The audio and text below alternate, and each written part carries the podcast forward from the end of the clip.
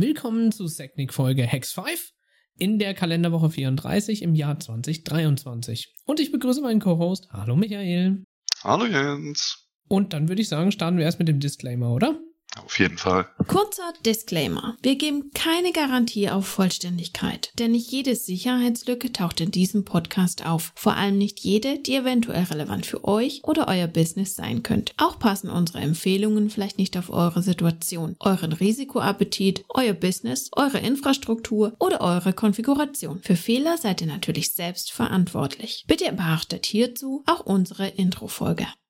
Ja, und diese Woche habe ich irgendwie das Gefühl, wie bei den Staunews, nur die längsten ab 10 Kilometer. Michael, wie fandst du denn die letzte Woche aus Security-Sicht? Also, ich muss sagen, die letzte Woche war, was Schwachstellen angeht, eigentlich relativ ruhig. Da war jetzt nicht so viel Kritisches dabei, aber dafür häufen sich die Meldungen über stattgefundene Angriffe und weiß nicht, ich habe so das Gefühl, die Angreifer kommen vielleicht auch aus dem Sommerurlaub zurück oder so. Und da tut sich auf jeden Fall einiges. Ja, und nach der Black Hat und so sind ein paar Sicherheitslücken, die jetzt ausgenutzt werden, oder? Auch das, ja, also natürlich die Nachwirkungen von den beiden Konferenzen, die hat man immer noch. Und ob die jetzt alle mit den aktuell stattfindenden Angriffen zusammenhängen, glaube ich nicht, aber auch da wird mit Sicherheit noch einiges an Arbeit auf uns zukommen, die ja, aus diesen auch. beiden Konferenzen resultiert. Ja. Dann lass uns starten. Yeah, rein da.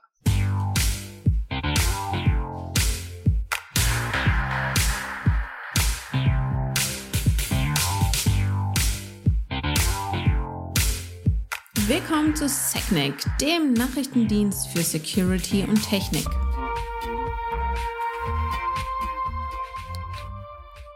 Ja, und in dieser Woche haben wir drei spannende Themen. Zum einen eine Zuhörerfrage zu Synology und WD, also zu diesem NAS-Thema. Und dann warnt das FBI von einem Security-Hersteller. Da ist die Frage, ist das so eine gute Idee? Und natürlich äh, macht noch jemand POW und es waren dieses Mal nicht die Crypto Bros. Später mehr dazu. Aber jetzt erstmal noch ein paar Ankündigungen. Es gibt weitere Kontaktmöglichkeiten. Und zwar könnt ihr uns Audionachrichten inzwischen nicht nur über den Spotify Podcaster schicken, sondern auch über einschlägige Nachrichtenkanäle wie irgendwelche Messenger oder so. Threema ist hier das beste Beispiel. Also da gäbe es dann auch die Threema-ID von mir. Ja, das ist die 5 Whisky Foxtrot Charlie Tango Kilo November 7. Da könnt ihr mich einfach adden und dann auch auf Threema anquatschen.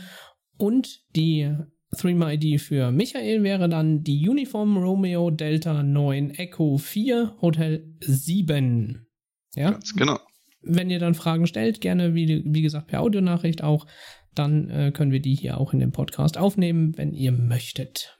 Dann gab es als Nachtrag eine intensive Diskussion zu den Escape Sequences. Wir hatten in der letzten Folge erwähnt, oder beziehungsweise da haben wir den Vortrag von der Black Hat von Stöck also dem YouTuber, ein bisschen zusammengefasst. Und da habe ich vielleicht ein bisschen zu sehr die Sicherheitslücke abgewertet. Das habe ich vor allen Dingen deswegen gemacht, weil in dem Vortrag das so ein bisschen aus der Brille eines Incident Responselers identifiziert wurde, also diese Sicherheitslücke. Und klar macht es das an der Stelle natürlich schlimm, da gäbe es aber meiner Meinung nach mitigierende Maßnahmen. Nach der Diskussion, auch vielen Dank an Flo an der Stelle, ist es so, dass die Lücke wahrscheinlich eher so Medium, vielleicht sogar etwas höher ist als Medium und nicht eher low, wie man aus der letzten Folge von uns interpretieren könnte. Denn wenn man sich das mal überlegt, also es gibt die Escape Sequences äh, für diverse Terminals und Shells, das heißt, Ihr könnt damit zum Beispiel den, äh, die Ausgaben und auch die Eingabe Prompts, Farben versehen oder auch äh, Fett schreiben, kursiv schreiben, solche Sachen. Und wenn man jetzt eine Escape Sequence irgendwo reinschreibt, also in ein Log und das zum Beispiel mit cat, cat, auf der Linux Command Line ausgibt, dann wird natürlich dieses Escape Character bzw. diese Escape Sequence interpretiert. Und da es da inzwischen so viele gibt, die nicht nur die Farben oder auch fettgedrucktes oder so ändern, sondern sogar Links oder Bilder damit hergestellt werden können oder erstellt werden können oder auch Betriebssystemfunktionen ausgeführt werden können, kann das natürlich dazu führen, dass Schadcode ausgeführt wird. Das geht sogar so weit, dass damit Screenshots gemacht werden können. Ja, in der Shell. Und das kann natürlich, hat der Flo ganz recht, extreme Auswirkungen haben. Wie gesagt, die, den Vortrag habe ich eher aus der Brille des Incident Responselers gesehen. Der bekommt also irgendwie einen Log, also vielleicht, keine Ahnung, irgendwie Export all Logs. Äh, äh, von dem letzten halben Jahr oder so und die werden dann analysiert und da ist dann irgendwas drin. Das kriegt man dann so ein bisschen weg, indem man zum Beispiel eine SED drüber laufen lässt. Da gibt es einen schönen Reddit-Beitrag, packen wir auch in die Show Notes. Aber man könnte es auch mit VI oder Vim oder sowas öffnen und natürlich auch Michael mit Nano, ja. Aber Sehr wenn, gut.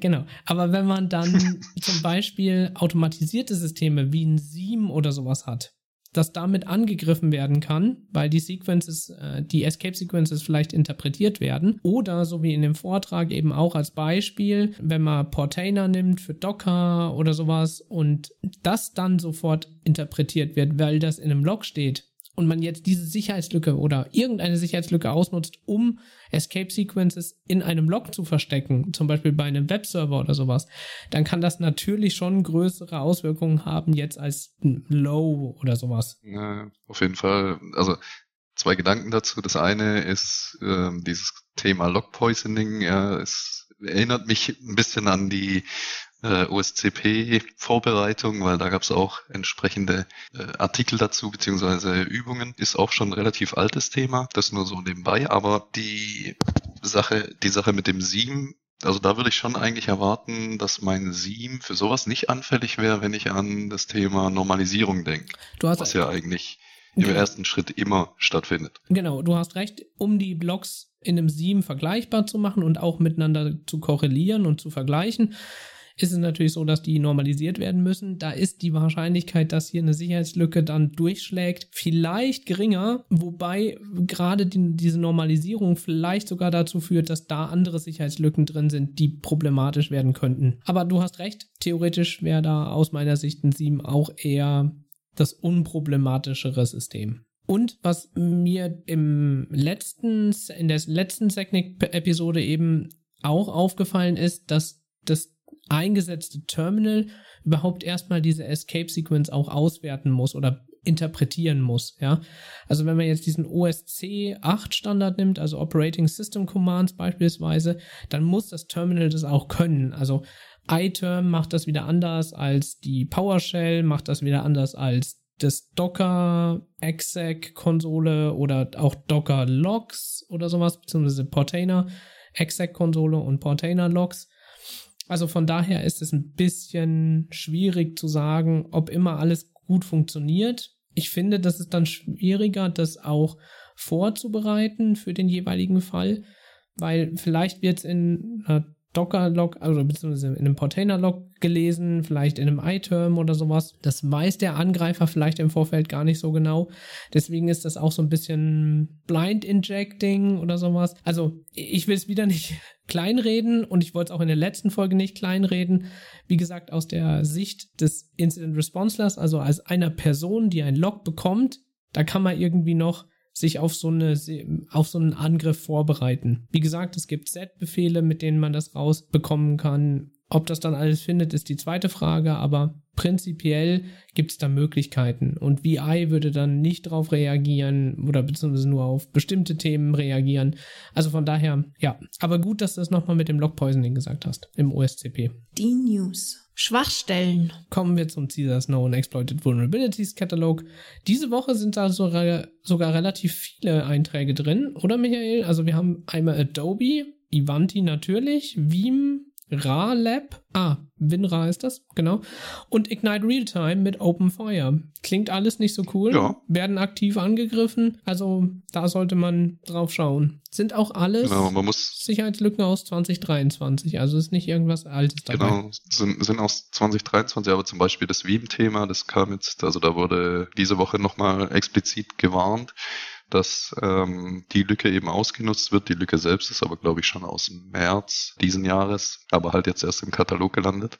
Aber WinRAR haben wir ja auch nochmal dediziert und auch das Open Fire Thema ist auch schon aus Ende Mai. Das sind halt alles Themen, die gerade aktiv angegriffen werden, wo vielleicht auch in der Vergangenheit noch kein POC-Exploit oder ähnliches verfügbar war, der jetzt aber mittlerweile vorhanden ist. Und die Angreifer nutzen es auf jeden Fall aus. Und jeder, der mit den Themen zu tun hat, sollte so schnell wie möglich patchen, wenn noch nicht erfolgt. Also genau, Adobe Code Fusion, Ivanti Sentry, Veeam Backup and Replication, WinRAR und OpenFire. Jens, welchen Passwortmanager benutzt du privat? Natürlich LastPass. Dann sei froh, dass du nicht Bitwarden benutzt, weil da wurde diese Woche wurden Informationen bekannt zu einer Sicherheitslücke, die allerdings nur die Desktop-App unter Windows betrifft. Und zwar, Aber also der Fehler selbst ist schon Dann muss ich korrigieren, dann bin ich froh, dass ich Mac benutze, oder? In dem Fall ja. Also in dem Fall hilft dir dein Apfel ausnahmsweise mal. Aber der Grund oder die Lücke selbst scheint wohl schon ein bisschen älter zu sein, geht zurück bis aufs Jahr 2022, in dem das erstmal erstmals aufgefallen ist. Und zwar gibt es eine quasi schlecht implementierte Speicherverwaltung. Ich bin mir da nicht ganz sicher, ob das nicht auch teilweise ein Problem von Windows ist. Auf jeden Fall ist es eben möglich, aufgrund der Tatsache, dass die Electron-App, die Bitwarden da implementiert, eben das Masterpasswort nicht ordentlich aus dem RAM löscht. Und das ermöglicht quasi das Auslesen aus dem RAM, wenn der Vault einmal entsperrt und danach wieder gesperrt wurde. Also im gesperrten Zustand wird der Speicher nicht ordentlich aufgeräumt, ermöglicht dem Angreifer, also in dem Fall einem lokalen Angreifer, er muss Zugriff auf den Rechner haben, ähm, eben das Masterpasswort auszulesen. Bitwarden hat jetzt äh, letzte Woche eine neue Version veröffentlicht, die 23.7.1 Version, in der ist die Lücke behoben. Deswegen jeder, der die Windows Desktop App für Bitwarden benutzt, sollte auf die neueste Version aktualisieren. Also vielleicht so zwei, drei Gedanken dazu.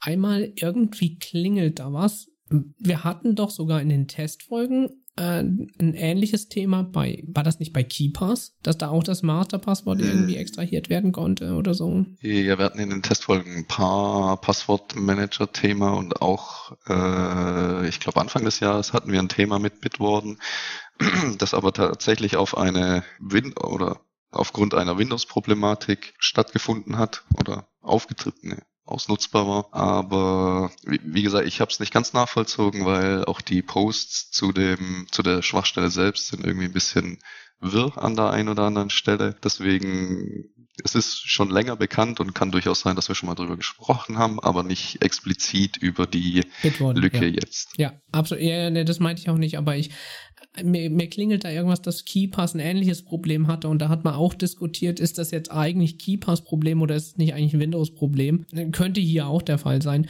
aber will ich gar nicht sagen. Ähm, noch ein Gedanke, der mir dazu kommt. Benutzt du die Desktop-App? Nope. Ja, deswegen, also ich glaube, die Verbreitung der App ist insgesamt relativ gering, weil äh, durch die Browser-Extension oder den Web-Vault sind eigentlich alle Funktionalitäten mit an Bord und äh, aus meiner Sicht kein, kein Need, de, die Desktop-App zu verwenden. Genau das ist das einzige Thema, das ich tatsächlich noch von KeyPass vermisse, nämlich dass es die Möglichkeit gibt, sich auch in native Windows, macOS Apps einzuloggen und zwar mit Auto äh, Fill-out. Also dass der, dass die App Ne, ähm, zum Beispiel bei Steam oder so automatisch die äh, Benutzernamen und Passwortfelder ausfüllt. Das finde ich, das fehlt Ja, mir ja, ja. noch. Das wollten sie irgendwann mal nachreichen. Sie hatten das sogar für 2023 mal angekündigt. Da ist ein Feature Request, der relativ hoch gewotet wurde. Und bis dahin, bis das nicht da ist, glaube ich, also habe ich jetzt noch kein Need für die Bitwarden Desktop App gehabt. Ja, ist, ist auch so, ja. Weil, wie du sagst, in der Desktop-App kommt die Funktionalität eben auch nicht mit. Also es ist nicht mehr Funktionalität als in den Extensions oder Schlimm, schlimmer Im ist sogar im sogar weniger. Äh, Ist sogar weniger, weil du kannst dir über die Desktop-App auch in den Webseiten dich nicht automatisch einloggen lassen. Das heißt also, die Extension macht mehr, ja. Oder? Nee, also wäre mir nicht bekannt. Weiß ich gar nicht, ob das mittlerweile geht. Müsste man mal testen. Okay, anyway. Ja. Wie, wie, gesagt, ich benutze es nicht, keine Ahnung. Deswegen, deswegen, also die Schwachstelle selbst ist auch nur, in Anführungszeichen nur mit einem CVSS von 5,5 bewertet, eben wegen den diversen Voraussetzungen. Aber ja, trotzdem, der, der sie benutzt, updaten. Okay, heißt aber, die, die äh, Browser-Extensions sind davon nicht betroffen. Genau, die Browser-Extensions sind nicht betroffen und auch, wie gesagt, die Mac-Versionen der Desktop-App sind nicht betroffen. Hm. Vielen Dank, dass du es nochmal so gut wiederholst. Michael, du hattest in einer deiner Nachrichten äh, geschrieben, eine Woche oder keine Woche ohne Ivanti. Ja, kommen wir gleich auch nochmal drauf. Aber keine Woche ohne Microsoft scheint auch zu stimmen, denn da ist dem Hersteller Airlog, mir hat er nichts gesagt, die machen aber so Application Whitelisting. Und dem Hersteller ist aufgefallen, dass viele Kunden sich bei ihm gemeldet haben, dass Anwendungen nicht mehr funktionieren. Ganz speziell eine QuickBook oder so App, die nicht mehr geht, aber auch diverse andere. Und zwar aufgrund eines Certificate Chain Fehlers, also Softwarezertifikate und so. Also die Signatur unter Windows, also signierte Software unter Windows. Da scheint irgendwas kaputt gegangen zu sein. Und zwar geht es ganz konkret um ein Zertifikat, das in 2018 nach dem Zusammenbruch von Symantec, also dem Verkauf an DigiCert und so, ähm, weil Symantec da eine schlechte Zertifikatsvergabepraxis hatte, eigentlich nochmal 2018 revoked wurde vom Hersteller. Und zwar geht es um das VeriSign Class 3 Public Primary Certificate Authority G5 Root Certificate. Und das haben alle gemacht, bis auf Trommelwirbel, Microsoft und hm. dort unter Windows. Nun ist den Leuten bei Reddit unter rsys-admin eben aufgefallen, dass QuickBooks nicht mehr gestartet werden konnte. Und dann hat sich der Hersteller Airlog mal mit DigiCert in Verbindung gesetzt und die haben gesagt, also der Hersteller von dem Zertifikat hat gesagt, das Zertifikat hätte am 21. Mai 2019 von Microsoft misstraut werden sollen. Also nicht revoked, weil das kann Microsoft nicht, ja, aber es hätte, die hätten dem nicht mehr vertrauen dürfen seit dem 21. Mai 2019. Da war es ganz offiziell und wurde an Microsoft übermittelt, also die Info. Und wann haben sie es jetzt gemacht? Am 23. August 2023. Also über vier Jahre später. Zeitnah. Ja, ja, genau, zeitnah. Ich muss ganz ehrlich sagen, ich habe da wenig drüber gehört. Ich bin da durch Zufall über den Artikel gestoßen, beziehungsweise war ein Tut von Brian Krabs und der sagt, und das finde ich zu Recht, dass es komisch ist, dass das nicht höher in der Community aufgetaucht ist oder dass da nicht mehr draus geworden ist aus diesem Thema, weil das ein ganz klares Signal dafür ist, wie gut oder in dem Fall wie abgrundtief schlecht die Softwarezertifikate sind. Gerade das Signieren von Software. Es, es kümmert sich niemand drum, es ist schlecht gemacht, es hängt an den Zertifikaten, es, da passt einfach fast nichts. Und die einzigen, die das richtig gemacht haben, sind die Browserhersteller, weil die haben, haben das äh, schon entzogen oder beziehungsweise das Misstrauen schon ausgesprochen, als es, äh, als quasi das Misstrauen auch vom Hersteller aus abgesprochen wurde. Und wenn man das jetzt mal in Zusammenhang mit den abhanden gekommenen Signing Keys bei Microsoft stellt, spricht es eigentlich Bände, oder? Ja, ich meine, es häufen sich ja auch die Meldungen über Angriffe, in denen die Angreifer ihre eigenen, ähm, ihre eigene Malware mit irgendwelchen gestohlenen oder geleakten Zertifikaten signieren, die von Windows oder vom Betriebssystem dann allen vertraut wird, äh, macht es den Angreifer natürlich extrem einfach. Ja, genau, weil die ganze Security-Software stützt dich ja auch darauf. Das nächste ist nur eine kurze Meldung.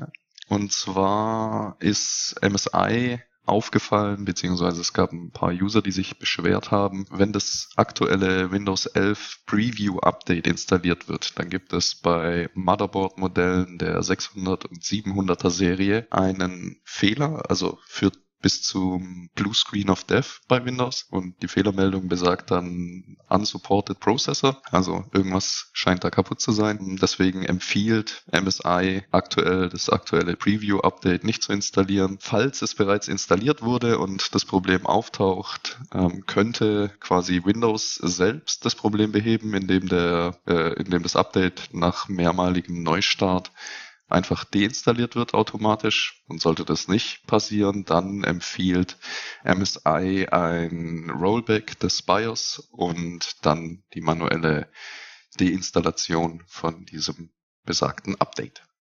Ich finde das interessant, weil das ist doch eigentlich ein Microsoft-Sicherheitsupdate gewesen, oder? Und wenn das jetzt zurückgerollt wird, ich müsste noch mal, wir müssten nochmal nachgucken, was dann jetzt genau für Sicherheitslücken damit geschlossen wurden. Aber die Aussage so, nimm halt das Update wieder zurück, das dich eigentlich sicherer machen soll. Ich, äh, ich habe auch ein paar Rumors gelesen, dass es ja hier darum geht, dass Microsoft gerade für Windows 11 spezielle Motherboards und beziehungsweise spezielle CPUs nicht mehr unterstützen will. Und es gibt ja im Internet ganz viele Möglichkeiten, wie man eben diese Sperre umgehen kann, so dass man eben zum Beispiel Windows 11 und das finde ich hart, ja, dass Windows 11 auch noch auf einem Surface 4 läuft. Äh, die Hardware ist in Ordnung, ja, aber Microsoft sagt, nö, da will ich dich nicht drauf haben und das finde ich dann, das finde ich echt grenzwertig an der Stelle. Und deswegen gibt es da Möglichkeiten, wie man da drum rumkommt. Und hier scheint jetzt irgendjemand dieses, äh, jetzt checkt doch bitte wieder die Prozessoren, wohl doch aktiviert zu haben, was dann jetzt zu diesen Fehlern führt. Finde ich schlimm. Wobei dann auch wieder rauskam, naja, es ist bei Windows 10 wohl auch ein Fehler. Aber. Ja, also äh, die Updates zurücknehmen ist das eine. Der Hintergrund dazu, natürlich Microsoft-typisch, könnte, könnte ich mir schon vorstellen, dass es in die Richtung geht, auch mit, keine Ahnung, TPM und was sie da alles mittlerweile versuchen, um die Leute quasi zu, zu der gewünschten Hardware zu treiben. Aber ich finde auch auf der anderen Seite die Empfehlung von MSI bisschen komisch, weil warum muss ich mein BIOS zurückrollen, nur um den Patch zu installieren? Also da muss es irgendwie ja auch noch eine Verbindung geben. Stimmt, ja. Ja. Also ja, es geht ums Motherboard oder es geht um diese es geht um diese Motherboard-Modelle, ja, die irgendwie wohl ein Problem haben. Es sind, wie gesagt, auch nur zwei Serien betroffen, aber trotzdem habe ich so auch noch nicht gehört. Ja, Jens, wenn wir schon bei keine Woche ohne sind, jetzt rate doch mal, wer vergangenen Montag die nächste Zero Day bekannt gegeben hat. Ich hab's, ich hab's mitbekommen und ich bin echt schockiert, was da im Moment los ist. Es war Ivanti, oder? Oder die meinst du doch jetzt, oder? Ganz genau, ja, wenn es nicht Microsoft war, keine Woche ohne, kann es ja nur noch Ivanti sein im Moment. Und ja, ganz genau. Also diesmal betrifft es den Sentry Server, der unter einer Authentication Bypass Sicherheitslücke leidet, also Gehung der Authentifizierung. Und dadurch bekommt ein Angreifer eben Zugriff auf einen oder mehrere API-Endpunkte, die zum Admin-Interface gehören und mit denen kann der Server dann entweder konfiguriert werden, aber natürlich auch irgendwelche Befehle abgesetzt werden, also wo wir dann wieder beim Thema Remote Code Execution sind oder eben die Möglichkeit gegeben wird, dass man Dateien auf das System hochlädt. Und auch die Sicherheitslücke wurde mit einem CVSS von 9,8 bewertet, also auch wieder kritisch betrifft alle Versionen vom Sentry Server, die kleiner oder gleich 9.18 sind. Und die einzige Voraussetzung, damit die Lücke ausgenutzt werden kann, ist, dass der TCP-Port 8443 exponiert ist. Und das heißt, auf der anderen Seite, wenn man die Kommunikation über 8443 TCP blocken würde, wäre die Lücke schon mitigiert. Ivanti hat aber auch ein RPM-Skript wie beim letzten Mal veröffentlicht. Auch das kann man benutzen, um die Lücke zu mitigieren, aber da muss man eben darauf achten, dass es ein Customs Skript für jede Sentry-Version gibt. Also da muss dann die richtige Version ausgewählt werden. Und was auch noch äh, im Laufe der Woche dann eben bekannt wurde, ist, dass mittlerweile auch ein POC-Exploit für die Lücke verfügbar ist. Deswegen ganz dringend und so schnell wie möglich patchen. Zwei Fragen. Was läuft denn auf diesem Port 8443? Also ist das die Default-Port und muss der nach außen sein, weil die mobilen Endgeräte damit kommunizieren? Oder ist das irgendwie eine Art Menschenstelle, die man nicht zwangsläufig remote öffnen müsste? Genau, also es scheint das Admin-Portal zu betreffen, das per Default auf 8443 exponiert ist, was aber nicht zwangsläufig gemacht werden muss. Also davon ist die Kommunikation mit den Endgeräten wohl nicht abhängig. Was macht denn der Sentry? Der, der Sentry ist standardmäßig Teil von der von dem Mobile Iron Deployment und dient quasi so, so, so als Art Gatekeeper ähm, für die Kommunikation zum Beispiel mit dem Active Sync, mit dem Active Sync Server. Ähm, zum Beispiel, wenn ich meinen Exchange mit Mobile Iron connecten will. Okay. Ja, ist ja super. Oder eben sowas ja. wie SharePoint oder sowas. Okay. Ist ja super, was Ivanti da gerade für Probleme hat. Ja, Aber wir hatten die Diskussion ja schon ein paar Mal. Das ähm, kann ja auch was Gutes heißen, wenn die Hersteller jetzt anfangen, das Zeug zu fixen. Aber sie haben sich halt in der Vergangenheit gerade bei der Kommunikation nicht mit rumbekleckert. Also wer weiß, was da sonst noch drin ist, von dem sie wissen und äh, nicht äh, der Öffentlichkeit oder der Öffentlichkeit gerade vorenthalten oder sowas. Finde ich schwierig an der Stelle mit Ivanti aktuell. Ja, ist es, ist es tatsächlich auch. Und vor allem, man muss ja auch da sagen, also du darfst ruhig noch den Alarm nachreichen, weil ähm, auch hier war es wieder eine Zero Day, also die wurde schon aktiv ausgenutzt. Zwar sagt Ivanti, es ist nur eine relativ kleine Anzahl an Kunden betroffen, aber wenn die, äh, also auch die Tatsache, dass jetzt innerhalb von, ich weiß nicht, zwei oder drei Tagen der äh, POC-Exploit verfügbar war, zeigt halt schon wieder, okay, es ist eine sehr einfach auszunutzende Sicherheitslücke und deswegen ist es wahrscheinlich nicht abwegig, dass jetzt zum einen sämtliche Installationen geprüft werden, also ich meine, die Angreifer haben ja schon aus den vorherigen Angriffen wahrscheinlich ihre Listen mit entsprechenden Mobile Iron Installationen und werden die jetzt halt entsprechend nach diesen, äh, nach dieser neuen Lücke absuchen. Und ähm, wie lange die Lücke schon ausgenutzt wurde, das hat jemand hier halt auch nicht beantwortet. Also kann ja auch durchaus sein, dass das schon, weiß ich nicht, Monate ausgenutzt wurde und jetzt halt eben erst aufgefallen ist. Hm, ja. Ich reich noch eben den Alarm nach Zero Day Alert. Und wenn wir gerade schon bei Zero Day Schwachstellen sind, kannst du den Alarm Zero gleich nochmal Day drücken? Alert. Sorry, ich äh, perfekt, hab, weil hab den Finger schon drauf gehabt, deswegen. Ja, perfekt, war ja gut.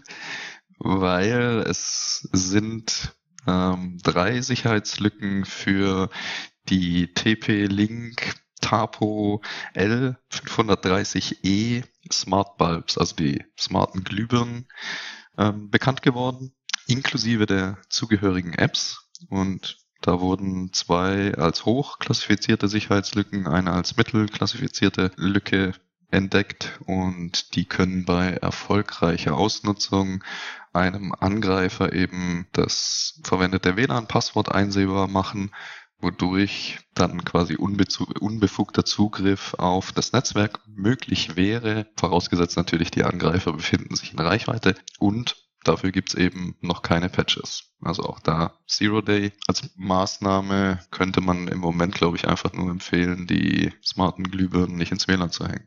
Dann haben wir drei High Cisco Vulnerabilities. Die hat Cisco am Anfang der Woche mit ihrem Patch Day gefixt. Ähm, sind hoch, aber nicht kritisch, in den NXOS und FXOS Versionen bzw. Betriebssystemen. Die, die schlimmste Sicherheitslücke, äh, normalerweise nennen wir keine CVEs, aber die hier ist eigentlich ganz witzig, ist die CVE 2023 20200. Und die hat eine CVSS von 7,7 und könnte zu einem Denial of Service führen. Und zwar nur durch einen komischen SNMP-Request. Also die werden nicht richtig verarbeitet. Eine andere Lücke schließt eine, einen Fehler bei der Input-Validierung und eine dritte Lücke macht Probleme bei Takax Plus und Radius. Und angeblich, laut Cisco, werden die äh, Sicherheitslücken aktuell noch nicht in the Wild ausgenutzt. Es sind Patches vorhanden, also am besten installieren. Wir haben es vorher schon im Caesar-Katalog angesprochen, das ganze WinRAR-Thema, was wir letzte Woche im Podcast schon mit aufgenommen hatten, geht in die zweite Runde. Und zwar, also ist diese Woche eine ganz ähnliche neue Lücke bekannt geworden, also sehr ähnlich zur Lücke von letzter Woche. Die wurde aber bereits schon vor ein paar Monaten als Zero-Day-Lücke aktiv ausgenutzt und wurde unter anderem verwendet, um irgendwelche Crypto-Wallets zu leeren. Das Problem an der Lücke ist jetzt, dass der Impact deutlich höher ist als zuvor, weil nicht nur WinRAR selbst betroffen ist, sondern eben alle Programme, die die WinRAR-Bibliotheken benutzen. Also quasi jedes Programm, das in der Lage ist, irgendwelche Archive zu entpacken, könnte potenziell davon betroffen sein, wenn sie die WinRAR-Bibliotheken dafür verwenden. Und laut Medienberichten sind schon ungefähr 400 Programme bekannt, die davon betroffen sind. Unter anderem eben auch Sicherheitsprodukte wie äh, Antiviren-Software-Lösungen, weil die eben teilweise auch auf diesen auf diese Bibliotheken zurückgreifen. Also auch die Lücke ist mittlerweile behoben, aktuell in der aktuellen Version gepatcht und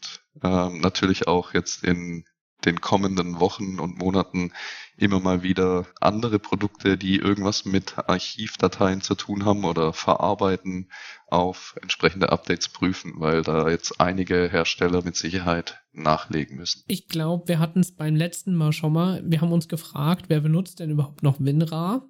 Und so im Hinterkopf dachte ich mir, wie kann die Firma überhaupt bestehen, wenn es kaum noch jemand nutzt? Aber jetzt mit diesen Medienberichten, wo die AV-Hersteller zum Beispiel die ähm, Bibliotheken benutzen, macht es natürlich Sinn, dass der Hersteller noch existiert und dass der Hersteller auch noch Updates durchführt. Aber ich glaube, Fefe hat da auch schon mal irgendwie verbrannte Erde hinterlassen, indem er da mehrfach drauf rumgehackt hat, dass genau dieses Dateihandling bei den Antivirenherstellern oder bei, den, bei der Antivirensoftware generell ein Problem darstellt, weil man muss es nachbauen, das Betriebssystem hätte es schon integriert. Ein Grund, warum man eventuell eher auf den Defender gehen sollte, weil dann benutzt man Betriebssystem eigene Funktionen, hat nicht noch was draufgebaut, hat nicht noch mehr Code, hat nicht noch mehr Angriffsfläche in der Theorie und äh, dass das jetzt hier mit WinRAR eintrifft und auch die Sicherheitshersteller oder beziehungsweise die Sicherheitssoftware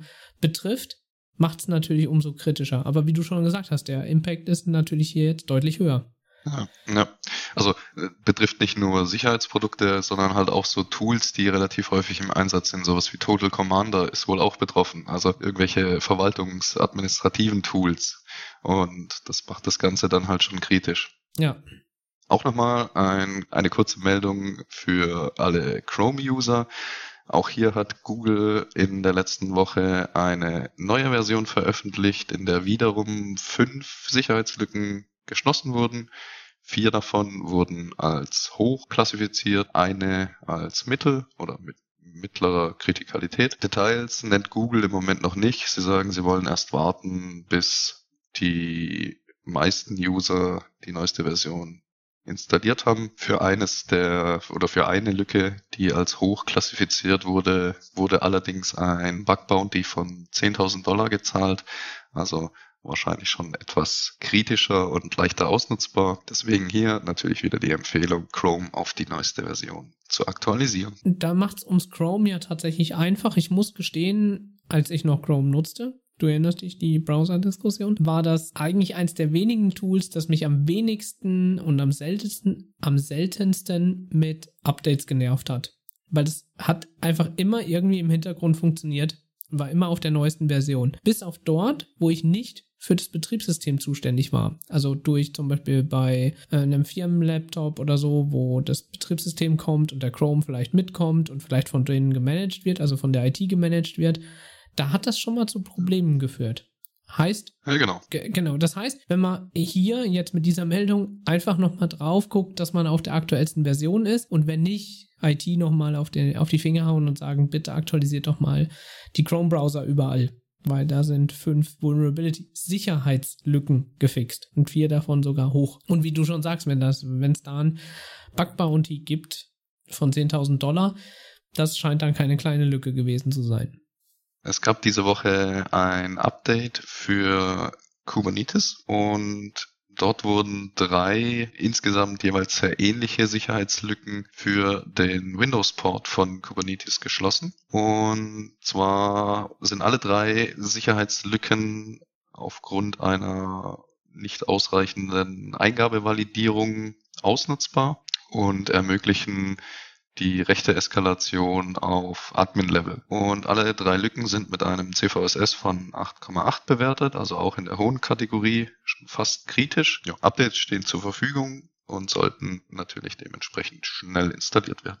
Wir haben schon angeteasert, das FBI warnt vor einem Security-Hersteller. Ganz konkret geht es um die Barracudas, um die ESGs, das sind diese E-Mail Security Appliances oder Gateways. Und die hatten im Mai eine schwere Sicherheitslücke. Und zwar wurde die damals mit einem CVSS von 9,8 bewertet. Und das hatten wir auch in der Kalenderwoche 27 in der Testfolge. Gibt es auf secnic.de auch nochmal zum Nachhören. Und jetzt sagt das FBI eben genau das. Sie gehen davon aus, dass alle Geräte kompromittiert sind und dass die deswegen eigentlich entfernt werden müssten oder rausgeworfen werden müssen. Also auch die, die danach das Update installiert haben. Ist irgendwie logisch, hat wahrscheinlich die CIA herausgefunden, weil wenn die Lücke ausgenutzt wurde, ist der Angreifer schon auf der Box und ob man dann die Lücke geschlossen hat oder nicht, weiß man, äh, weiß man dann vielleicht, wobei auch die, äh, der Patch äh, schlecht gemacht war und im ersten Step, glaube ich, sogar nicht mal richtig funktioniert hat. Also es gab da in der Vergangenheit auch immer ein Hin und Her. Und selbst der Hersteller hatte damals gesagt, ähm, ESG Appliances am besten austauschen. Und das sagt halt FBI jetzt auch nochmal. Ja, ich, ich weiß auch nicht, vielleicht ist es gar, also insgesamt gar keine Warnung vor Barracuda, sondern vielleicht soll dieser Aufruf vom FBI jetzt auch einfach nur nochmal die Aussage, weil die Aussage kam ja von Barracuda selbst, dass die Appliances ausgetauscht werden sollen. Vielleicht soll das einfach nochmal unterstützt werden, weil einfach noch zu viele Kunden ähm, auf die alte Appliances setzen, wo eben nicht hundertprozentig garantiert werden kann, dass sie nicht doch noch irgendwie gebackdoored sind oder noch in irgendeiner ja. Weise kompromittiert sind. Ja, ich glaube, die haben sogar analysiert und haben fast alle irgendwie gefunden, die kompromittiert waren. Also viele Appliances gefunden, die kompromittiert waren. Ja. Also von daher, falls jemand eine Barracuda ESG hat, selbst das FBI zusätzlich zum Hersteller sagt, tauscht das Zeug bitte aus. Angriffe. Die Duolingo-Account-Daten sind aufgetaucht. Und zwar hatten die schon einen Angriff im Januar diesen Jahres und jetzt sind in diversen Hackerforen eben die Benutzerdaten von 2,7 Millionen Personen aufgetaucht. Und natürlich hat es auch schon Have I Been Pwned in der Datenbank. Das heißt also, da könnt ihr ruhig nachgucken, ob ihr davon betroffen seid und ob dort oder was und ob dort eure Daten abhanden gekommen sind. Ähm, das ist übrigens nur durch gute Kontakte in der Community sei Dank gewesen, denn auf X-Twitter, also X, ich weiß gar nicht, wie man das sagt, auf X, hört sich irgendwie doof an auf Deutsch, oder? Anyway, auf jeden Fall hat Troy ähm, Hunt, also der für Have I Been Pwned zuständig ist, beziehungsweise der, der, der es entwickelt hat und gemacht hat und im Moment betreibt, äh, inzwischen übrigens bei Microsoft. Troy Hunt hat auf jeden Fall auf X-Twitter rumgefragt, ähm, hat jemand diese Benutzerdatenbank von Duolingo und scheinbar inzwischen hat er sie bekommen und hat die auch schon direkt der Datenbank hinzugefügt. Könnt ihr also nachgucken. Maßnahmen an der Stelle, wenn man tatsächlich davon betroffen ist. Ihr kennt das oder die meisten von euch kennen das und machen es hoffentlich immer überall ein anderes Passwort, damit sowas zum Beispiel nicht euren GMX-Account beeinträchtigt, weil dort das gleiche Passwort ist. Deswegen schaut am besten immer überall unterschiedliche Passwörter benutzen, lange Passwörter, am besten mit einem Passwortmanager. Das wäre so die einzige Maßnahme, die man hier machen könnte. Das heißt nämlich, theoretisch überall dort, wo ihr das gleiche Passwort wie bei Duolingo benutzt habt, da müsstet ihr es jetzt ändern ganz schnell, ganz dringend. Und vielleicht am besten auch direkt Multifaktor- oder Zwei-Faktor-Authentifizierung aktivieren, wenn nicht. Genau, wollte ich gerade auch noch ergänzen. Wollte ich gerade auch noch ergänzen, überall womöglich MFA aktivieren. Michael, Cloud Nordic, ich glaube, das ist ein größeres Thema, oder? Oh ja, das da, ist. Da, da, lese ich, das lese ich auch zum ersten Mal von dir äh, sowas wie, ey, das ist echt dumm gelaufen. Ja, das ist tatsächlich dumm gelaufen bei denen. Also äh, hat also ging auch groß durch die Medien.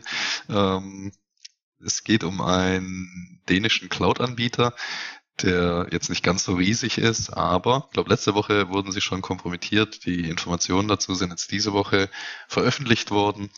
Und zwar wurden die geransomwert. Und das inklusive aller Backup-Systeme, die sie so hatten. Und das hat eben dazu geführt, dass alle Kundendaten fast alle Kundendaten unwiederbringlich verloren sind. Äh, zu dem Angriff selbst hat, hat Cloud Nordic im, zum jetzigen Zeitpunkt noch nicht allzu viel preisgegeben, äh, außer dass die Daten nicht wiederherstellbar sind und eben die meisten Kundendaten einfach komplett weg sind.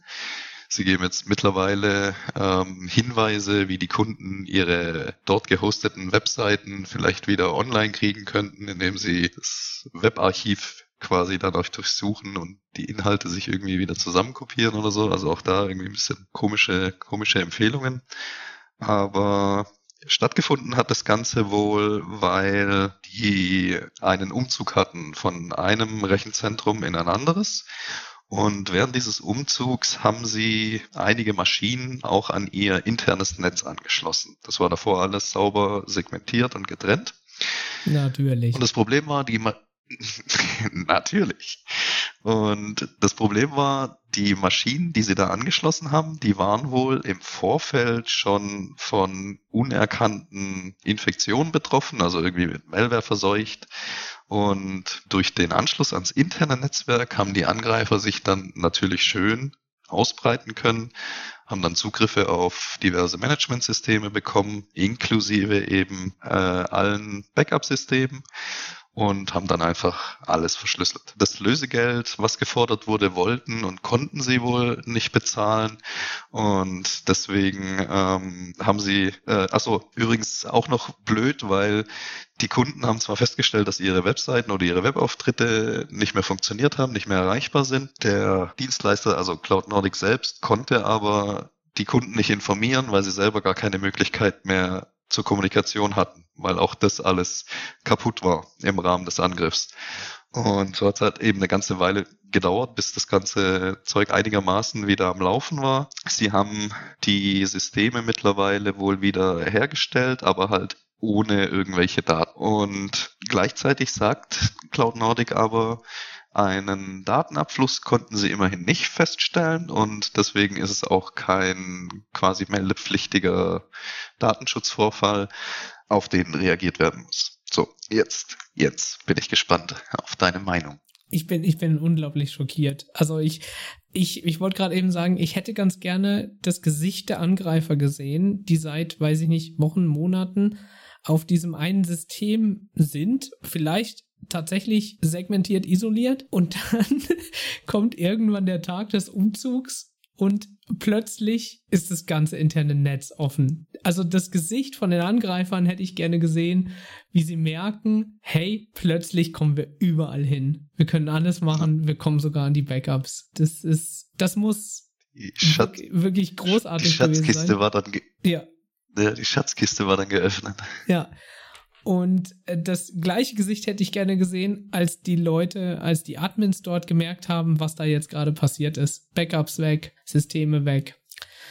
Ja, ich, ja. ich weiß nicht, ich bin da ja äh, irgendwie der Bad Cop. Ich würde sagen, Cloud Nordic müsste dem Erdboden gleich gemacht werden. Das ist ein No-Go. Das ist, ja, äh, ist, kann man alles noch unter dumme Zufälle, dumm gelaufen, abstempeln, aber ganz am Schluss bin ich für Kundendaten verantwortlich. Und da müsste ich einen gewissen Grund-Security müsste ich da ordentlich umsetzen. Und ich kann das nicht verstehen, warum das manche Hersteller einfach auf Biegen und Brechen nicht machen.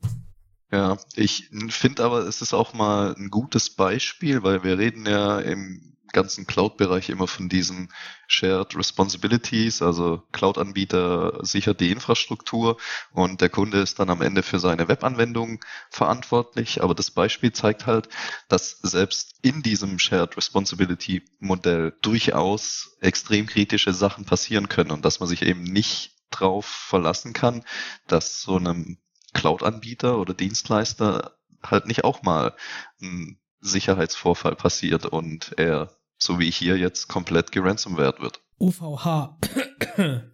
Zum Beispiel auch UVH, ja, auch ein gutes Beispiel. Auch, also auch äh, nicht Hackerangriff bedingte Vorfälle kann es geben, die ja. kritische Auswirkungen haben. Übrigens auch noch kurz vor Redaktionsschluss bekannt geworden, LeaseWeb, also auch einer der großen Cloud-Anbieter und Hoster, hat diese Woche seine Kunden ebenfalls über einen Angriff informiert, der aber wohl in einem relativ limitierten Rahmen stattgefunden hat. Die haben über ihre diversen Sicherheitssysteme wohl Auffälligkeiten in einem Netzbereich festgestellt, haben das Ganze dann aber direkt isoliert. Deswegen waren einige Kundenauftritte eben zeitweise nicht verfügbar, haben das aber wohl besser im Griff gehabt als Cloud Nordic, haben auch direkt wohl ein Incident Response Team aktiviert und wollen das Ganze jetzt analysieren. Ist mittlerweile alles wieder hergestellt, aber ich weiß nicht, vielleicht ist es so ein bisschen ein Indiz, ein Trend, dass die Cloud-Hoster im Moment irgendwie ein bisschen im Fokus der Angreifer sind. Weiß ich nicht. Weiß ich auch nicht. Aber mal ganz im Ernst, würdest du jetzt in beiden Fällen oder sagen wir mal nur bei Cloud Nordic von Opfer sprechen? Waren die Opfer eines Angriffs? Ich finde, ich finde, ich, ich kann da das Wort Opfer nicht benutzen oder sollte man nicht benutzen, weil das ist, da hat jemand einfach nicht seine Arbeit richtig gemacht. Ja, ich sehe das nicht ganz so kritisch. Ich meine, ich bin ja der Gutkopf, ich muss ja hier. Ja, ja. Ich, ich bereite muss eigentlich. Ja, schon, muss ja ein bisschen pro. Ja ich muss, ich muss ja ein bisschen pro Unternehmen sein, weil ich meine, wir hatten es auch schon in der Vergangenheit in den anderen Folgen.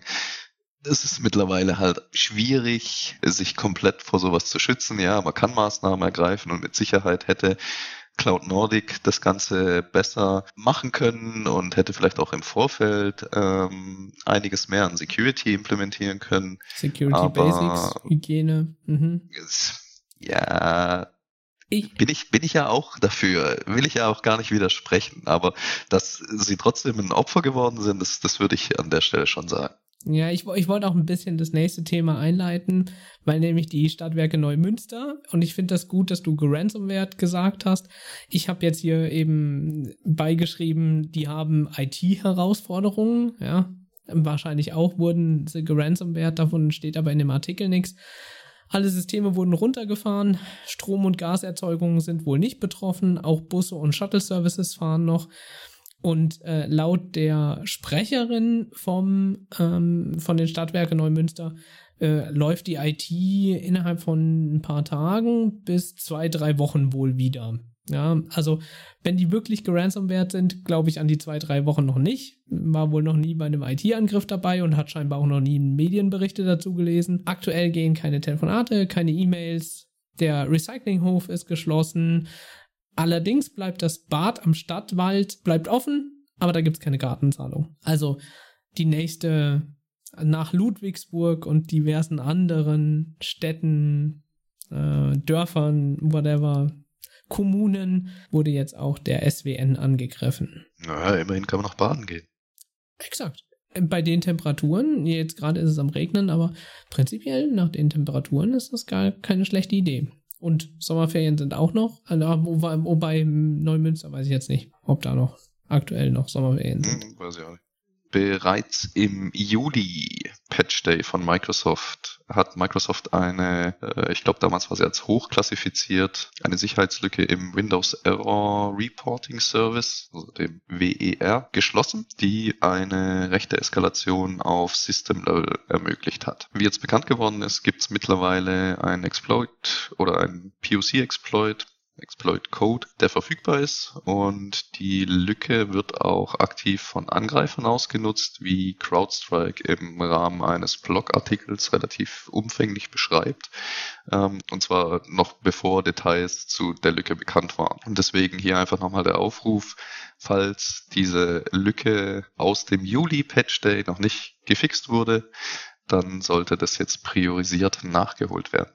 Die Akira Ransomware Gruppe macht gerade so ein bisschen auf sich aufmerksam, ging auch durch diverse Social Networks.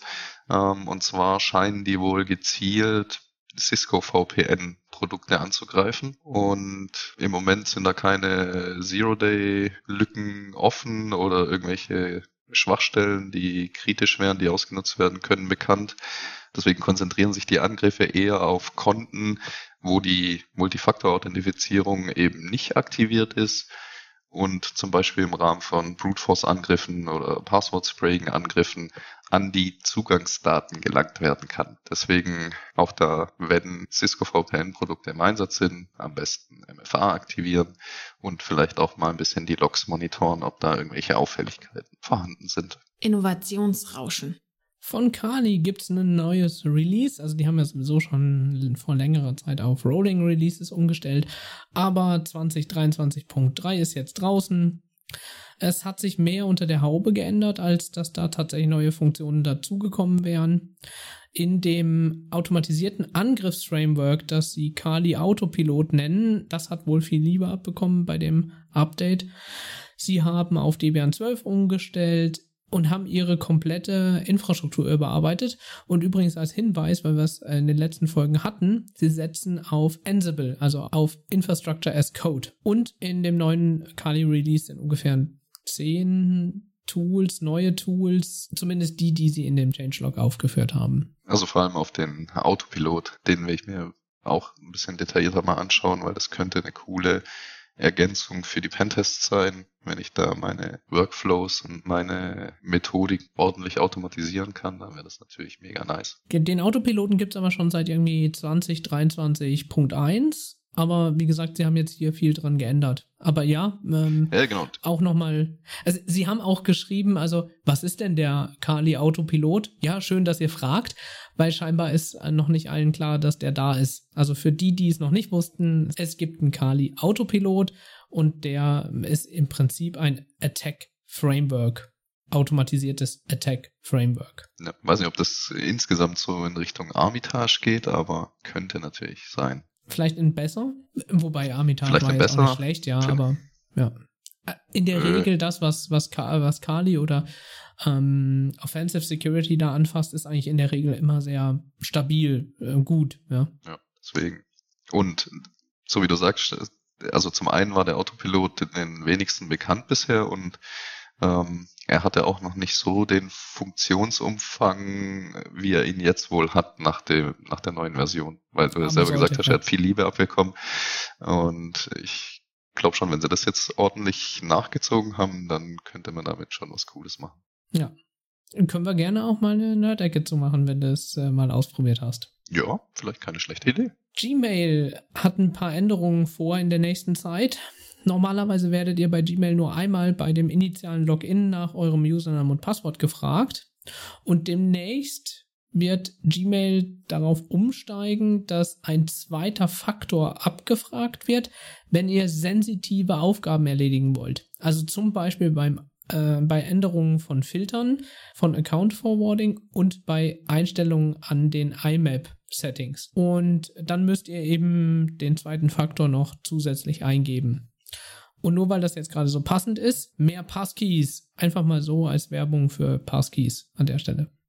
Sowas hat diese Woche seinen Active Adversary Report für das erste Halbjahr 2023 veröffentlicht und darin enthalten sind ein paar spannende Statistiken aus den von Sophos behandelten Incident Response Fällen, quasi aus dem, aus dem letzten halben Jahr. Und wer ihn jetzt nicht lesen möchte, wir wollen da tatsächlich eine, eine Nerd-Ecke draus machen, um die Ergebnisse mal ein bisschen zusammenzufassen. Vielleicht auch spannend zu wissen, dieses Mal ist der Active Advisory Report an Tech-Leader gerichtet. Äh, ich glaube, vorher waren es irgendwie CISOs oder so und dieses Mal die Tech-Leaders. Also äh, kann durchaus spannend für die ganze, für die ganze Branche sein. Ja. Aber Michael, hast du denn ja. irgendwie eine kleine interessante Statistik, einfach nur um den Zuhörern Lust auf mehr zu machen? Also was fandest du spannend an dem Report? Also spannend fand ich tatsächlich die, die sogenannte Dwell Time der Angreifer, also die Zeit, die die Angreifer quasi im Netzwerk oder nach Kompromittierung im Netzwerk verbringen, bis sie sich dann wieder zurückziehen oder weiß nicht, ihre äh, alle Systeme verschlüsseln und alles Ransomware. Die ist nämlich weiter gesunken und zwar um ganze zwei Tage und zwar von sieben Tagen Nee, stimmt gar nicht. Die ist nämlich gesunken von im letzten oder im Vergleich zum letzten Report waren es im Schnitt noch sieben Tage. Mittlerweile sind es nur noch fünf. Auf der anderen Seite also in Bezug auf Ransomware-Akteure. Auf der anderen Seite sind aber andere Angreifer, die jetzt nicht das Ziel haben, Daten zu verschlüsseln. Da ist die Verweildauer im Netzwerk gestiegen und zwar von zuvor elf Tagen auf 13 Tage im Durchschnitt. Und daraus kann man so ein bisschen ableiten, die Ransomware-Akteure, die wollen wahrscheinlich immer schneller werden und immer effektiver oder sind es mittlerweile. Und die Angreifer mit einem anderen Ziel, die fahren weiterhin eher diese Low-and-Slow-Schiene und versuchen so viel wie möglich an Informationen und Daten vielleicht zu exfiltrieren oder Informationen zu sammeln. Also sind schon ein paar spannende Statistiken auf jeden Fall enthalten. Vielleicht gibt es irgendwo eine schöne Schatztruhe, die man noch aufmachen kann oder ein Hersteller, der für einen Rechenzentrumsumzug den kompromittierten Server plötzlich mit dem gesamten internen Netz verbindet. Ja, also auch da geht aus dem Bericht hervor, dass die Angreifer in den meisten Fällen, also ich glaube über 90 Prozent, nach wie vor eben zum Beispiel RDP nutzen, um sich im Netzwerk fortzubewegen, weil es halt in den Windows-Netzwerken standardmäßig fast überall wohl noch aktiviert ist, ohne größere Sicherungsmaßnahmen. Also hm, Hackers Favorite quasi. Ja. Jetzt haben wir vorher Bitwarden oder jetzt haben wir vorher über eine Sicherheitslücke in Bitwarden berichtet. Gleichzeitig hat Bitwarden aber diese Woche auch seinen Secrets Manager als Open Source Version komplett kostenfrei veröffentlicht und soll natürlich den Entwicklern und den ganzen Devs beim Key Management helfen.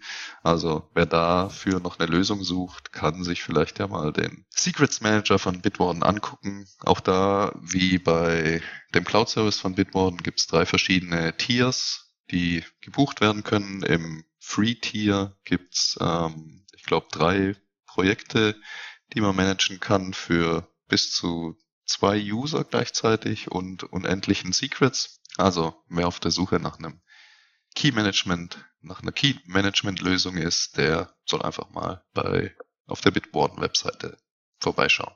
Michael, endlich ist deine Lieblingsskriptsprache in dem richtigen Tool für dich angekommen, oder? Ganz genau, du sagst es. Also das hat mich ein bisschen erstaunt, dass ich das gelesen habe, aber tatsächlich hat Microsoft diese Woche den Python-Support für Excel angekündigt.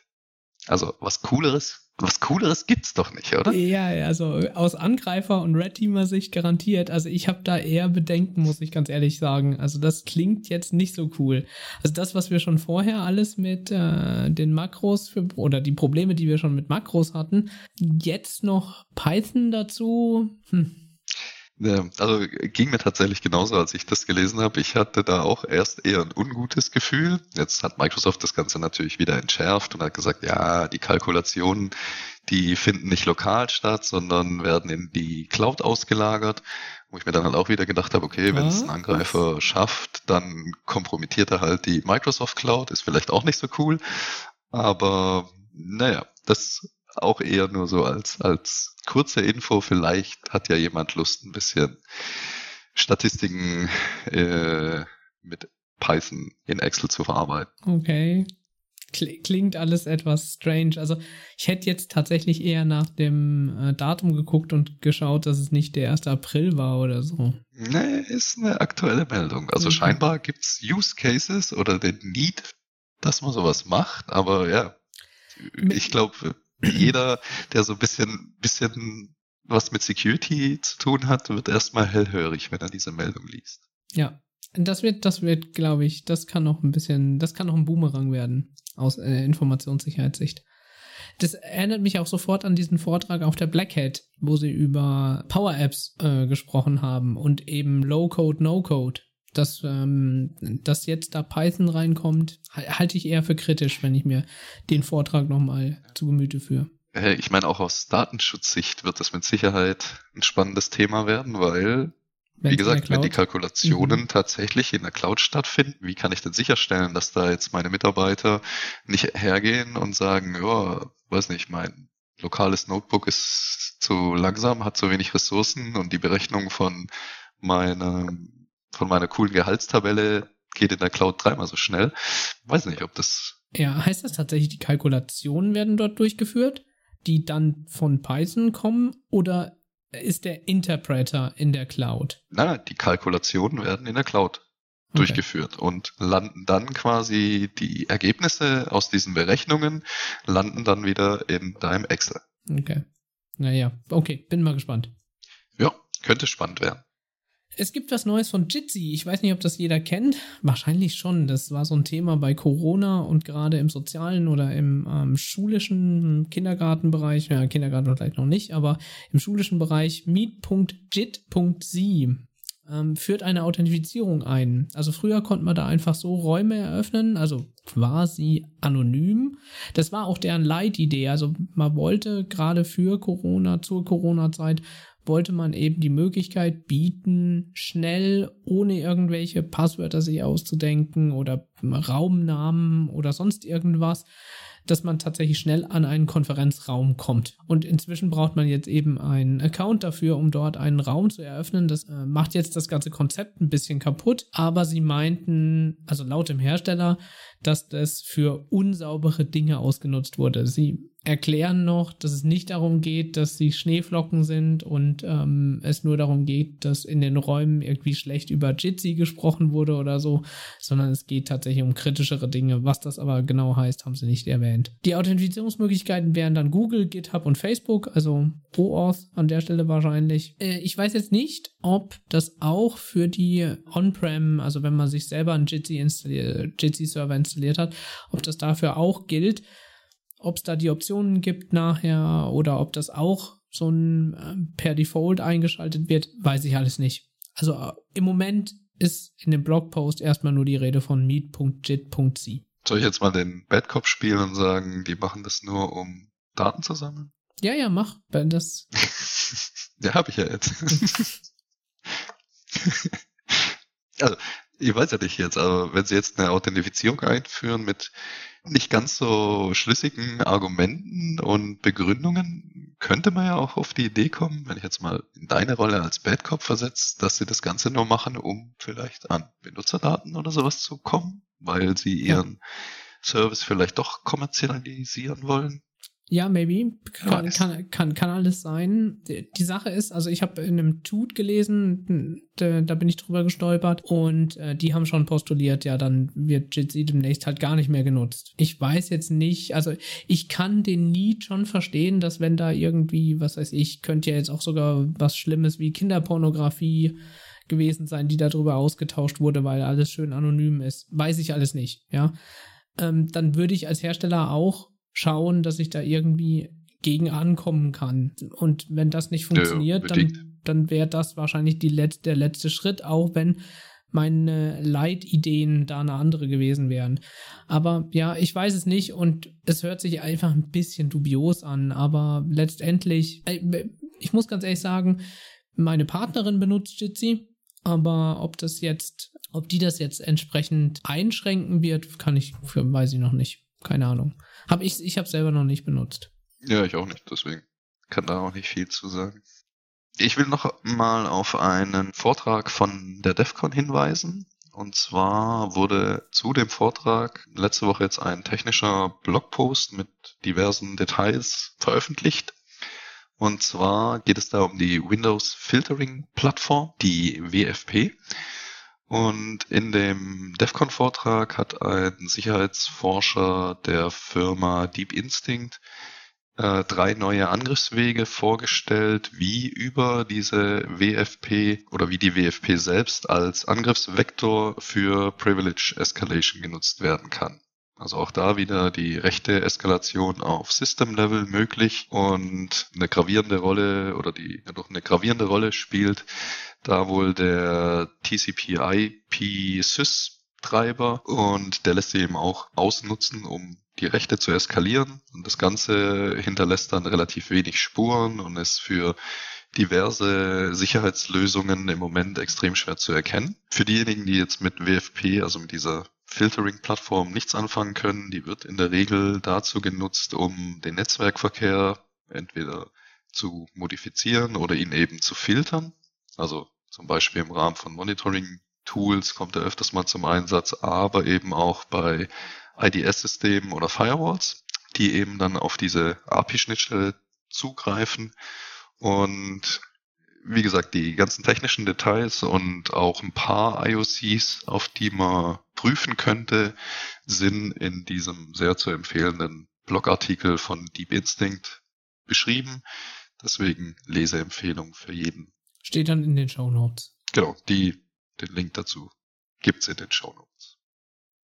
Wir hatten in dem Teaser, dass nicht nur jetzt die Crypto Bros irgendwie POW machen, also Proof of Work, sondern jetzt Tor auch. Und zwar als Mitigationsmaßnahme gegen Denial of Service Angriffe. Also wenn ein Dienst im Tor-Netzwerk angegriffen wird bzw. angefragt wird, dann muss jetzt eben ein POW, also ein Proof of Work, gelöst werden. Das ist ein kleines Rätsel, das wird mitgeschickt bei der Anfrage und ähm, die einfachsten, also die ersten Anfragen kosten irgendwo so zwischen 5 bis 30 Millisekunden und wenn dann ganz viele Anfragen kommen, also tatsächlich es war nach einem DOS-Angriff aussieht, dann können die wohl bis zu 10 Minuten dauern, also diese Rätsel. Ich finde es ein bisschen komisch, weil Tor ist sowieso schon langsam und ich muss immer dann jetzt nochmal zusätzlich, also es ist 5 bis 30 Millisekunden, was ist das? Aber ich glaube, das verschlechtert das ganze hm, Nutzungsverhalten von Tor an der Stelle. Und ich weiß auch noch nicht, warum sie da jetzt so viel hm, Ressourcen drauf investiert haben, weil die meisten Angriffe doch wahrscheinlich ähm, distributed Denial of Service ist, also aus mehreren Rechnern und mehreren IP-Adressen besteht. Das heißt, es kommt die Anfrage nicht von einem Botnet, sondern äh, von einem Server oder einer Herkunft, sondern von mehreren oder vielen oder ganz vielen sogar. Aber ich kann zumindest verstehen, dass gerade sowas wie IoT-Geräte, die Teil von einem Botnet sind, die dann genutzt werden, um so eine Anfrage oder so einen DOS durchzuführen, dass das für die natürlich besonders aufwendig und schwierig ist. Also gerade diese Rechenleistung für diese Rätsel aufzubringen. Aber auch das mehr so als Hinweis und Innovationsrauschen. Äh, Tor führt eben jetzt Proof of Work ein, um vor DOS-Angriffen zu schützen. Ja, das ist, mag vielleicht gut sein, ist auf der anderen Seite aber natürlich auch wieder, oder hat natürlich auch negative Seiten, weil der ein oder andere hat es ja schon mitbekommen, wir sind ja auch im, im Tor-Netzwerk unterwegs und suchen da nach irgendwelchen, zum Beispiel Leaks oder sowas, gucken auf die Leak-Seiten von den Angreifern. Das erschwert natürlich für Blue-Teamer wie uns die automatisierte Auswertung von dem Ganzen, weil äh, wenn ich jetzt dann noch irgendwie POW-Captures oder sowas lösen muss, bevor ich an meine Informationen komme, dann muss ich mir entweder einen Weg überlegen, wie ich das POW-Capture umgehen kann. Und wenn, das, wenn der Aufwand dafür zu groß ist, dann müsste ich ja wieder zurückgehen und äh, wieder anfangen, manuell das ganze Zeug zu monitoren. Also ist nicht ganz so cool. Dann bin ich mal gespannt, was da demnächst auf uns zukommt. Ich meine, die, die Angreifer haben es ja stellenweise schon von sich aus, ohne Tor eben, eben als Sponsor zu haben, quasi äh, umgesetzt, weil die ja teilweise auch mit Denial of Service Angriffen zu tun hatten, wenn irgendjemand verhindern wollte, dass irgendwelche Daten geleakt wurden zum Beispiel. Gab es in der Vergangenheit ja auch schon, deswegen sind die einige von den Gruppen ja auch schon übergegangen und haben irgendwelche Anti-Bot-Mechanismen implementiert. Das hat schon erschwert, aber wenn jetzt zusätzlich das gesamte Tor-Netz noch irgendwelche POW-Captures oder sowas einführt, dann wird die automatisierte Auswertung für irgendwelche Threat Intelligence Thematiken natürlich deutlich erschwert. Ja. Ich weiß jetzt nicht, wie das ähm, POW dann genau funktionieren soll. Wie gesagt, die Informationen sind halt einfach, dass die einfachen 5 bis 30 Millisekunden gehen. Vielleicht kann man die trotzdem automatisieren. Es soll auch den Angreifern eigentlich nur die, das, die Kosten in die Höhe getrieben werden. Aber du hast recht, aus äh, Blue Sicht macht es das natürlich dann ein bisschen komplexer und eventuell auch nicht mehr rentabel genug. Nerdecke.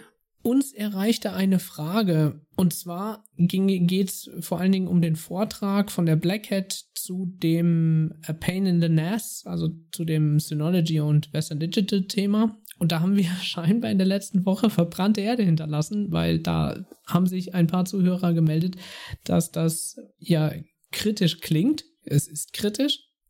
Und wie man denn jetzt das Ganze mitigieren kann. Also die Frage war ganz konkret, wie kann man denn Quick Connect, das ist das von Synology, weiter benutzen. Geht sowas wie Virtual Patching oder Fail to Ban oder sowas. An der Stelle auch vielen Dank an den André zusammenfassend nochmal den Angriff. Der Angreifer imitiert ein NAS gegenüber der Cloud von Synology oder Western Digital.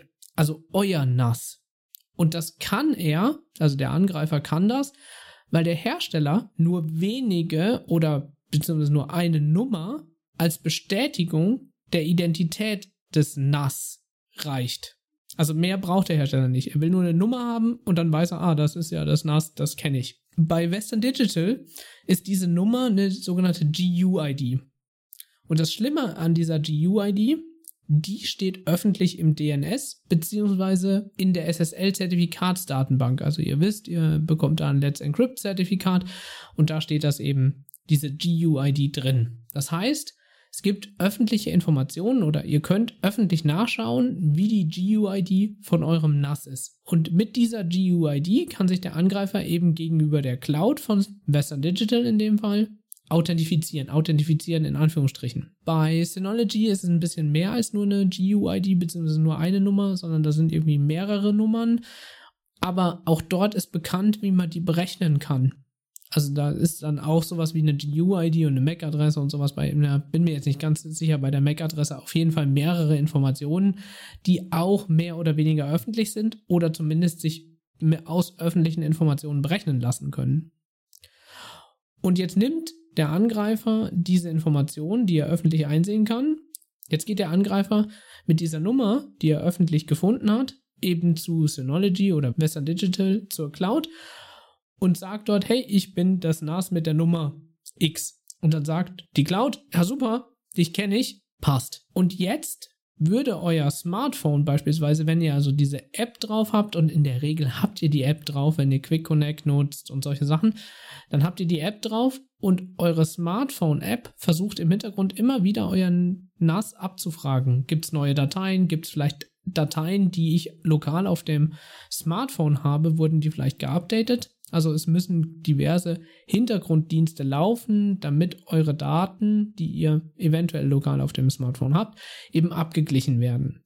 Und das macht er, weiß ich nicht, sekündlich, minütlich, vielleicht stündlich, aber auf jeden Fall kommt relativ häufig so eine Anfrage und würde dann zu eurem NAS gehen wollen, das aber inzwischen durch den Angreifer ersetzt wurde. Das heißt, ihr geht mit euren Credentials, also eurem Benutzernamen und Passwort oder in dem Fall ein Token, geht ihr zum Angreifer NAS und sagt, hey, gibt's neue Dateien für mich? Und das war's. Der, Herst äh, der, der Angreifer hat euren Token oder beziehungsweise eure Benutzernamen und Passwörter und kann jetzt aufhören, sich als euer NAS auszugeben.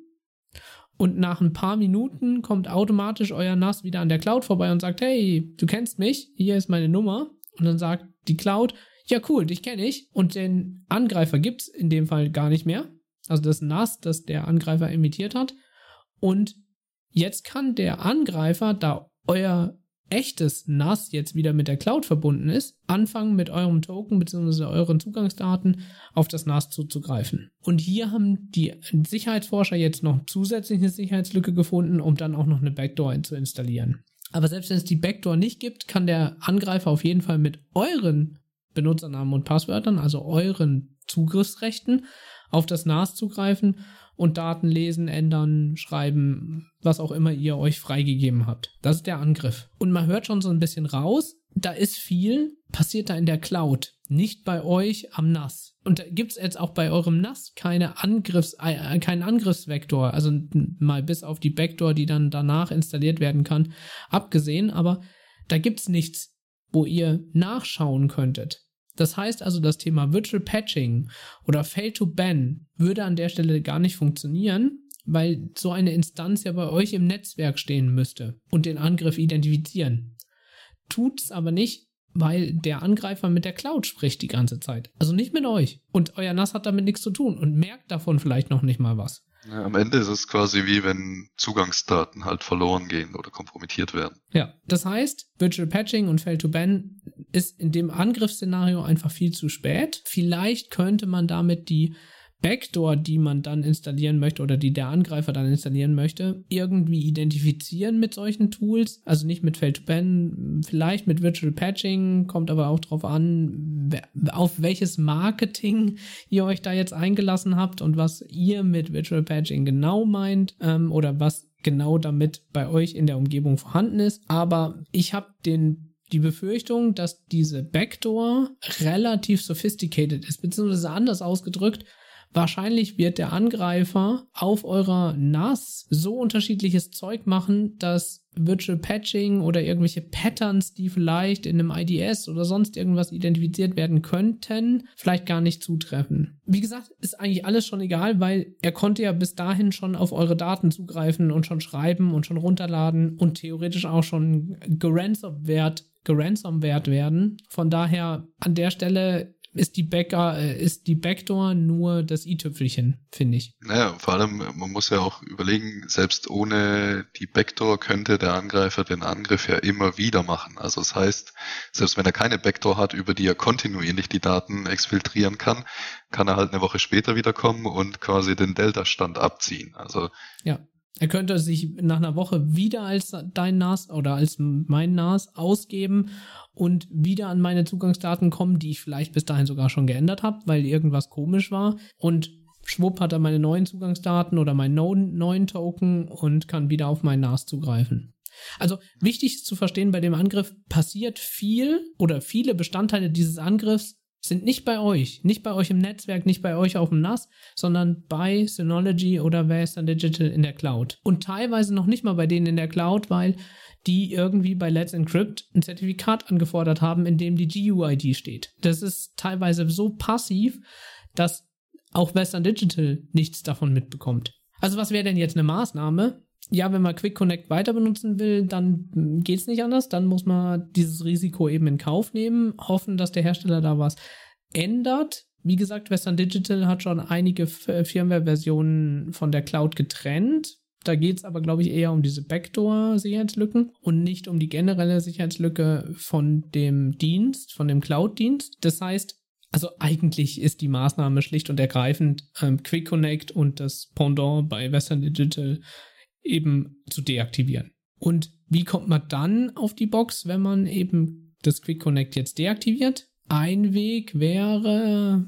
NAT auf die Box machen, also quasi hot ins Internet stellen, mehr oder weniger hot ins Internet stellen. Aber das ist natürlich extrem böse. Wobei, auf der anderen Seite, wir wissen, dass es eine Sicherheitslücke bei Quick Connect und dem Cloud-Dienst von Western Digital gibt. Wir wissen aber nicht von einer Sicherheitslücke in der Login-Routine von Western Digital oder Synology. Das heißt also, wenn man die Box direkt ins Internet stellt, mit zum Beispiel dem HTTPS Dienst, also der, der Web, ähm, der Webschnittstelle. Dann gibt es da noch einen zweiten Faktor und es ist einfach an der Stelle nicht bekannt, dass da in der Login-Routine eine Sicherheitslücke drin wäre.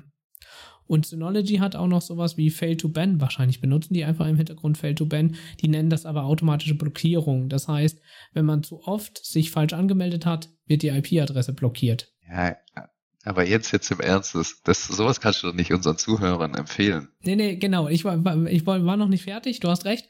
Ist, äh, da sind so viele, viel, äh, so viele Wenns und Abers drin. Absolut, das ist absolut keine Empfehlung von uns. Wäre es nie gewesen, ja. Ich wollte nur mal sagen, und das ist vielleicht auch mal interessant, äh, ja, es gibt jetzt eine bekannte Sicherheitslücke an einer Stelle und die ist nicht so einfach zu beheben also man, selber kann man sie sowieso nicht beheben, man muss meist auf den Hersteller angewiesen und ob der das so schnell beheben kann, diese ganze Infrastruktur umzustellen, weil es sind ja grundsätzliche Themen in dieser Infrastruktur, dann ist das ähm, schwierig. Ja, das, also weiß ich nicht. Und nein, ich würde es auch nicht direkt ins Internet stellen. Ich wollte nur sagen, da gibt es zumindest, da, da hat der Hersteller drüber nachgedacht und hat Sicherheitsfunktionen eingebaut, Fail-to-Ban, Zwei-Faktor-Authentifizierung und sowas. Aber du hast recht, absolut keine Empfehlung.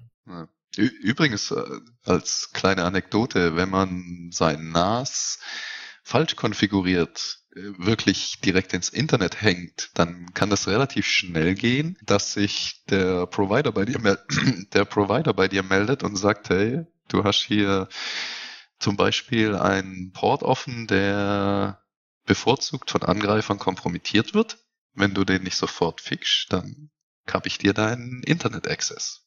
Ah, hab ich so noch So ist es gehört? nämlich meinem Ja, okay. Na, doch, so, so ging es tatsächlich meinem Nachbarn. Der hat wirklich Post von Vodafone bekommen, die zu ihm gesagt haben, wenn du diesen Port weiterhin offen lässt, dann, ähm, oder nein, andersrum, wir blockieren dein, dein, deine Kommunikationswege so lange, bis du den Port wieder geschlossen hast, um irgendwelchen Schaden zu vermeiden. Ja, super.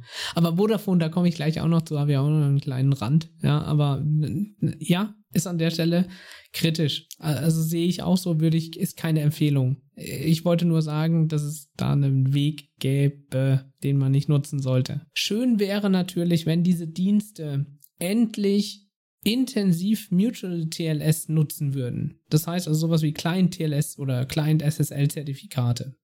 In dem Fall würde ein Client, der sich bei der Synode oder bei der NAS meldet, sich mit einem Zertifikat ausweisen müssen. Das heißt also, ihr müsstet überall, wo ihr oder mit allen Geräten, mit denen ihr auf das NAS zugreifen wollt, müsstet ihr ein TLS-Zertifikat hinterlegen. Und das muss dem NAS auch bekannt sein, der muss das prüfen können und solche Sachen. Aber dieses Mutual TLS würde echt helfen, weil ein Angreifer kommt schon gar nicht an die Sicherheitslücke, wenn da eine existieren würde, wenn er, äh, weil, weil er schon das Client-Zertifikat nicht vorweisen kann. Also das wäre eine schöne Sache. Ja, also, Gerne Hersteller, die geht ja- zuhören, ja. Ja? genau, geht, geht ja auch so in Richtung Zero Trust Ansatz, dass, dass du halt deine, deine sämtlichen Anfragen authentifizierst und verifizierst und nicht einfach jeden durchlässt. Da, dafür muss aber jeder das können. Also Browser können das ohne Probleme. Aber eben die DSM-Sync-App halt nicht, ne? Und das wäre schön, wenn da endlich die Hersteller mal drauf achten würden, sowas auch zu implementieren. Und gerne auch solche Reverse-Proxys wie der Nginx Proxy Manager oder so. Es würde trotzdem helfen, ja, wenn man das sogar schon bei einem Reverse-Proxy schon ähm, vorne an der ersten Pforte schon quasi ausschließen könnte, dass da irgendjemand ist oder eine Anfrage stellt, der da eigentlich nicht hin darf. Fände ich gut. Also gerne mehr, mehr, Passkeys und mehr Mutual TLS. So, und ganz am Schluss, wie kann man denn jetzt noch auf das NAS zugreifen? Weil per NAT geht nicht, per Quick Connect geht auch nicht. Was gibt's dann noch? Es gibt eigentlich nur noch VPN-Tunnel. Das nervt die meisten, aber ich muss ganz ehrlich sagen, seitdem Fritzbox da hier in, vorgeprescht ist und WireGuard eingeführt hat, äh, ist es eigentlich super todeseinfach zu installieren. Es gibt es für alle Geräte, für Android, für iOS, für Linux, für Windows, für Mac. Das wäre so meine Präferenz, wenn ich das NAS erreichen müsste von woanders, dann würde ich das über die Fritzbox machen oder über so ein WireGuard VPN. Könnte man ja auch, was weiß ich, auf einem Docker-Host oder so noch mit aufsetzen oder solche Dinge. Dann muss man es wieder durchnatten, ist ein bisschen nervig, aber prinzipiell würde WireGuard auch anders gehen. Aber das finde ich, finde ich tatsächlich eine super, super Lösung an der Stelle. Dass man nur Ja. über ein VPN drauf zugreift. Und jemand, der keine Fritzbox oder keine Möglichkeit für WireGuard hat, hat ja vielleicht irgendwie eine Möglichkeit, OpenVPN oder IPsec zu benutzen. Die sind dann zwar schwerer wieder zu implementieren und wieder zu konfigurieren, das ist ein bisschen, bisschen umständlich, aber an der Stelle geht es eben um eure Daten und da würde ich keine, keine Kompromisse eingehen. Und ja, jeder, und das wäre der Rand, der jetzt folgen sollte, also jeder, der irgendwie so eine Fritzbox von Vodafone hat und äh, Vodafone einem auch noch ins Gesicht lügt, dass Routerfreiheit schlecht wäre, weil Security geht runter. Nee, eure Firmware ist vier Jahre alt, hat die WireGuard-Funktion noch nicht mit dabei. Also da könnte ich, da könnte ich eine ganze Technik-Folge drüber randen, wie schlecht hier Telekom, Vodafone und äh, solche Konsorten, äh, wie schlimm die Lobbyarbeit hier schon an der Stelle von den ganzen Telekommunikationsanbietern ist, weil das ist, geht auf keine Kuhhaut mehr. Ja, wir haben eine Routerfreiheit und sie versuchen das immer wieder zu torpedieren und erzählen immer, wie toll sie es machen und sie machen es ja faktisch schlecht. Also jeder merkt, wie schlecht deren äh, Fritzboxen ausgestattet sind, wie schlecht deren Funktionsumfänge und auch Versions, also wie, wie alt die Versionen auch sind. Wie gesagt, könnte ich mich tödlichst drüber aufregen, aber an der Stelle, wer, wer das nicht hat, also wer keinen WireGuard nutzen kann, der hat vielleicht andere Möglichkeiten mit OpenVPN oder IPsec. Sehr gut. Das Beste ist also, das NAS nur aus einem VPN erreichbar machen. Und das ganze Thema ist bei Western Digital genauso. Also ich habe jetzt ein paar Mal über Quick Connect von Synology gesprochen.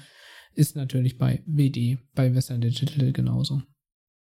Michael, dann wären wir am Ende. Hast du noch irgendwas? Wir hatten, wie gesagt, lange Stau-News, wir hatten viele News äh, und jetzt eine mehr oder weniger kurze Nerd-Ecke.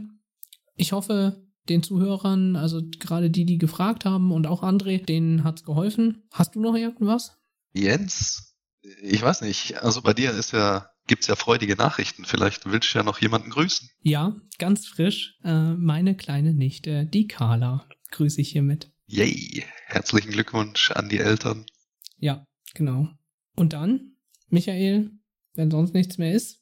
Genau, von meiner Seite nichts mehr. Ich bedanke mich wie immer fürs Zuhören und freue mich auf nächste Woche. Ich mich auch. Und dann bis nächste Woche. Vielen Dank für die Aufmerksamkeit. Das gesamte Secnic-Team wünscht eine angenehme Woche und wenig Sicherheitslücken. Bis zum nächsten Mal und besucht uns doch bis dahin auf secnic.de oder auf diversen anderen Podcast-Plattformen wie Spotify oder Apple Podcasts. Bleibt sicher!